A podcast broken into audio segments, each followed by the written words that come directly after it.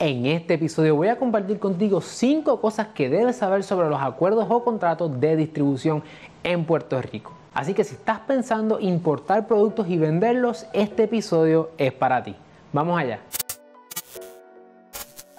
Saludos familia, yo soy el licenciado Alexiomar Rodríguez, fundador de Cirlo, y mi misión es ayudarte a establecer, crecer y proteger tu negocio. Por eso en este canal encontrarás contenido semanal sobre propiedad intelectual, empresarismo y la industria de entretenimiento. Si es la primera vez que nos conocemos y estás en YouTube, asegúrate de darle like a este video, suscribirte a nuestro canal y darle a la campana para que no te pierdas ni un solo episodio.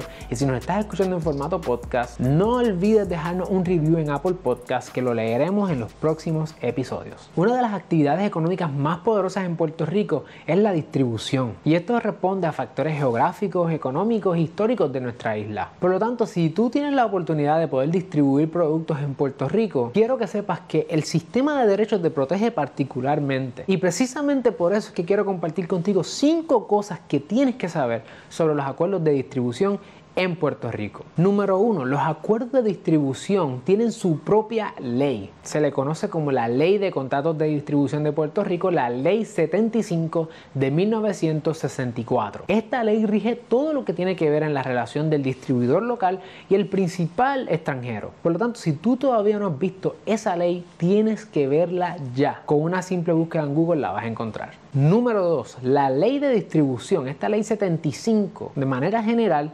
protege al distribuidor puertorriqueño de que ese principal extranjero le cancele la relación contractual sin justa causa. Por lo tanto, la ley define lo que es justa causa y si ese principal cancela o menoscaba la relación contractual contigo y no cumple con la definición de justa causa, podrías tú tener un derecho a una acción contra esa persona. Número 3.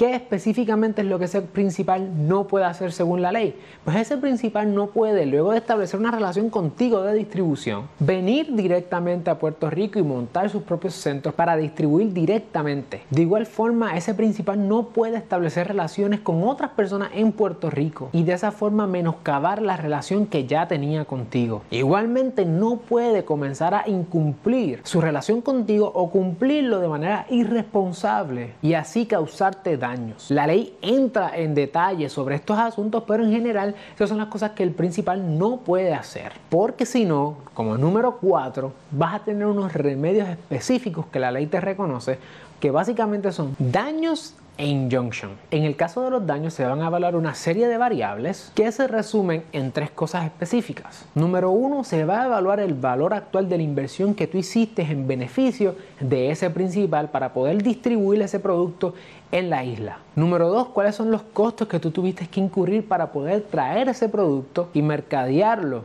en el mercado puertorriqueño. Y número 3, el tribunal evaluará la plusvalía o el goodwill que tú has desarrollado para esa marca en el comercio local. Estos elementos y otros más se considerarán a la hora de establecer cuál es la cuantía en daños a la cual tú vas a tener derecho. Obviamente esto hay que probarlo, por lo tanto tampoco es que tú demandas hoy y mañana tienes el remedio. Esto es un asunto que toma tiempo, pero es importante que sepas que existen remedios para ti. Y número 5, estos remedios no están ahí por la eternidad. Tienes que reclamarlos dentro de tres años desde que se rompió la relación contractual o esa parte comenzó a menoscabar la relación contigo es un término prescriptivo, por lo tanto si tú no ejerces tu causa de acción dentro de esos tres años podrías perderla. Muchas veces este tipo de situación se pueden prevenir con un buen acuerdo de distribución por escrito.